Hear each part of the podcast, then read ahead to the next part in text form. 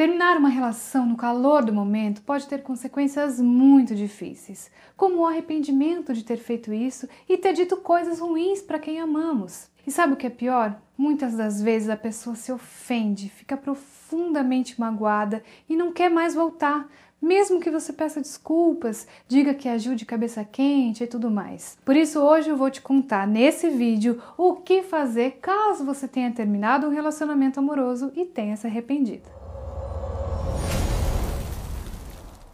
É muito ruim quando uma relação amorosa chega ao fim por causa de brigas acaloradas, por causa de discussões e outras situações que são motivadas pela emoção do momento. Isso porque a pessoa que termina quase sempre se arrepende, pois sabe que agiu pela emoção e não pela razão. Portanto, quando um casal quer realmente se separar, é importante que a decisão seja tomada de cabeça fria, sem brigas, em um momento a sós, onde cada um pode pensar por si só. Essa é uma decisão séria, por isso é preciso ter cuidado, refletir sobre isso e não tomar nenhuma decisão no momento de uma discussão. Mas como a separação já ocorreu, você precisa saber o que fazer para reatar agora. Nesse caso, ter uma conversa franca com seu amado ou amada é o primeiro passo. Converse sobre vocês, como vem sendo as coisas, o que tem feito da vida após a separação. Abra o seu coração, diga que você sente falta dessa pessoa e que você deseja voltar.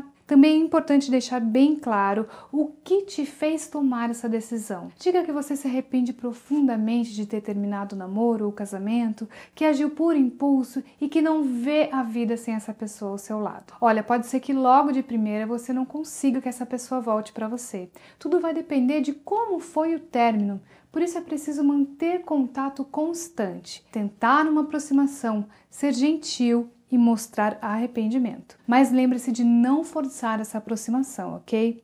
E claro, você deve ter em mente que não pode, em hipótese alguma, discutir, forçar uma situação ou mesmo se envolver com outra pessoa nesse período, mesmo que seja para fazer ciúmes para ele ou ela, tá bom?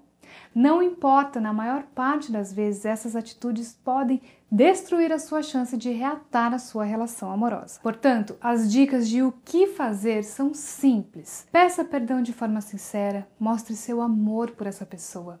Mostre as suas qualidades, mude seu comportamento e mostre essas mudanças durante essa reaproximação. É importante que a pessoa amada seja conquistada novamente, pois é isso que fará ela voltar para você.